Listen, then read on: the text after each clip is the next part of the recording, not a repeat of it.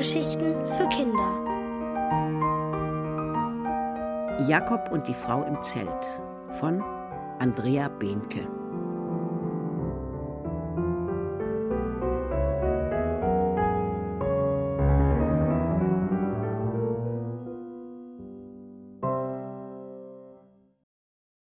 Ennes Geschichte Am Wohnwagen auf dem Campingplatz ist niemand.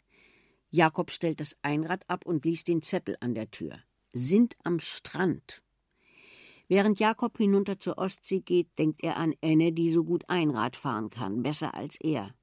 Noch immer grübelt er darüber nach, was sie wohl gemacht hat, bevor sie in das winzige Zelt an der Strandpromenade gezogen ist. Sie hat gesagt, sie sei keine Lehrerin gewesen, aber so etwas Ähnliches. Und jetzt sammelt sie Pfandflaschen, die die Urlauber weggeworfen haben. Da sieht Jakob Mama, die auf einem Handtuch liegt und schlummert. Papa sitzt im Strandkorb und liest Zeitung. Bevor er etwas rufen kann, macht Jakob das Psst-Zeichen. Dann nimmt er etwas Sand und lässt ihn Mama auf die Beine rieseln. Die schreckt hoch, Papa lacht. Auf einmal fällt Jakob die Sache mit Lale und dem Museum wieder ein. Er hatte gar nicht mehr daran gedacht. Als könnte Mama Gedanken lesen, sagt sie und gähnt dabei ich muss heute nicht mehr ins Museum. Oder wollt ihr unbedingt? Lieber schwimmen, sagt Jakob schnell. Denn im Museum würde er vielleicht seine Ferienfreundin Lale treffen, und er hat doch seine Eltern angeflunkert und gesagt, er würde sich mit ihr treffen. Dabei war er die ganze Zeit bei Enne. Mama springt auf. Baden ist eine gute Idee. Vielleicht werde ich im Wasser wieder wach. Erst duschen, sonst bekommt ihr einen Herzschlag, mahnt Papa. Das mit dem Herzschlag sagt Papa immer, als ob man unter der kalten Dusche keinen Herzschlag bekommen könnte. Jakob muss an Enne denken, die sich unter der eisigen Stranddusche wäscht. Mit Rosenseife. Sofort hat er den Duft in der Nase, der ihn an zu Hause erinnert, an die Rosenhecke im Vorgarten. Auf dem Weg zur Dusche fragt Mama: Wie war's denn mit Lale? Gut, sagt er, mehr nicht.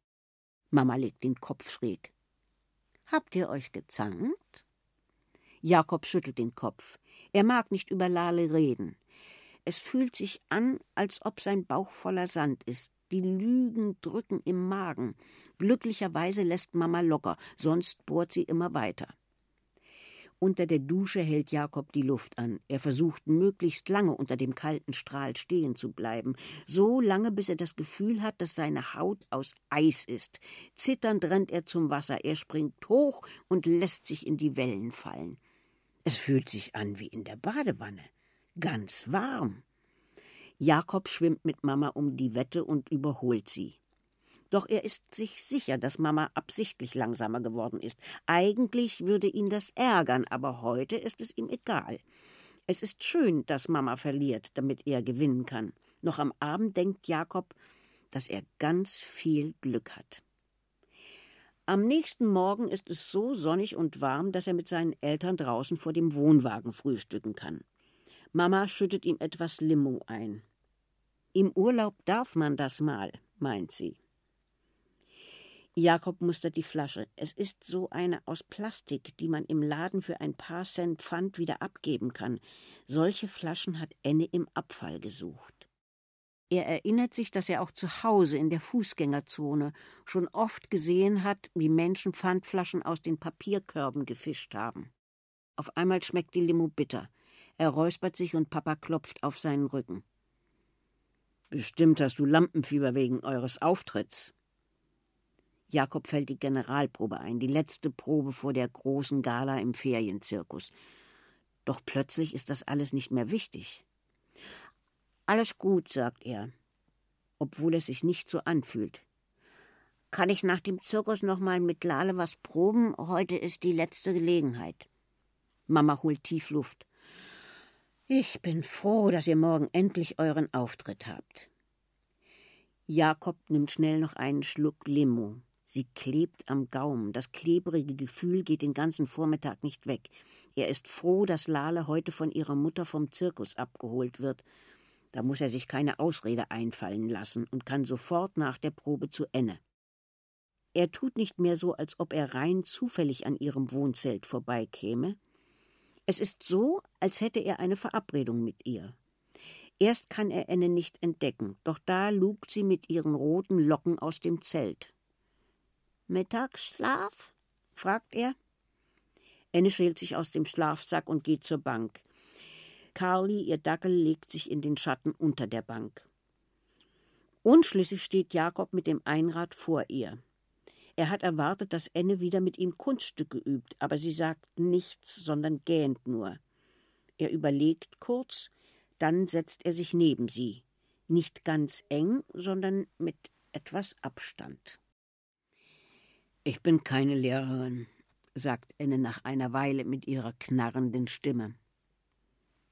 Das weiß ich, sagt Jakob und ärgert sich sofort über sich selbst. Jetzt hat er Enne unterbrochen. Zum Glück redet sie weiter. Ich bin Sozialarbeiterin. Aha, macht Jakob, denn er weiß nicht, was eine Sozialarbeiterin ist. Das ist so etwas wie eine Erzieherin. Ich habe mit kleinen Kindern gearbeitet. Und mit den Kindern bist du Einrad gefahren? fragt Jakob weiter. Da werden Ennes Augen matt. Sie holt tief Luft. Ich habe Sport mit ihnen gemacht und Zirkus gespielt, ja. Da bin ich auch Einrad gefahren. Und warum machst du das nicht mehr? Hattest du keine Lust mehr auf die Kinder? Noch während Jakob das fragt, kommt ihm seine Frage blöd vor. Enne richtet sich auf, so als ob sie Kraft sammeln müsste.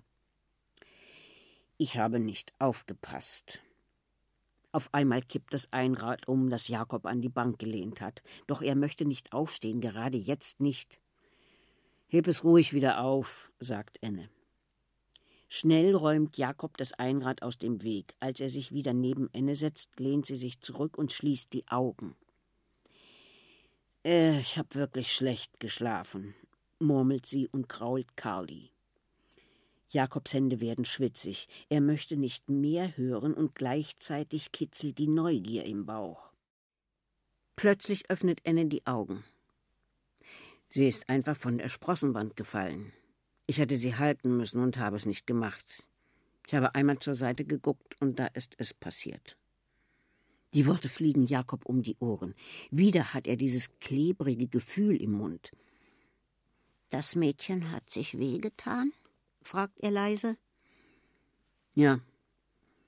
Es ist zwar alles wieder in Ordnung gekommen, aber Enne schnieft.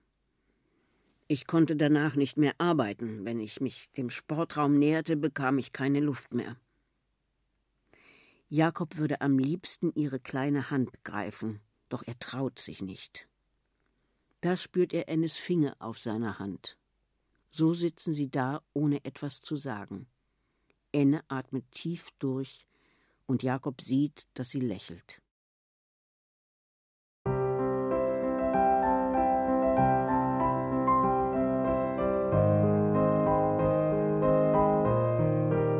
Ihr hörtet Jakob und die Frau im Zelt von Andrea Behnke, gelesen von Eva Weißenborn. Hörgeschichten für Kinder in Radio und Podcast.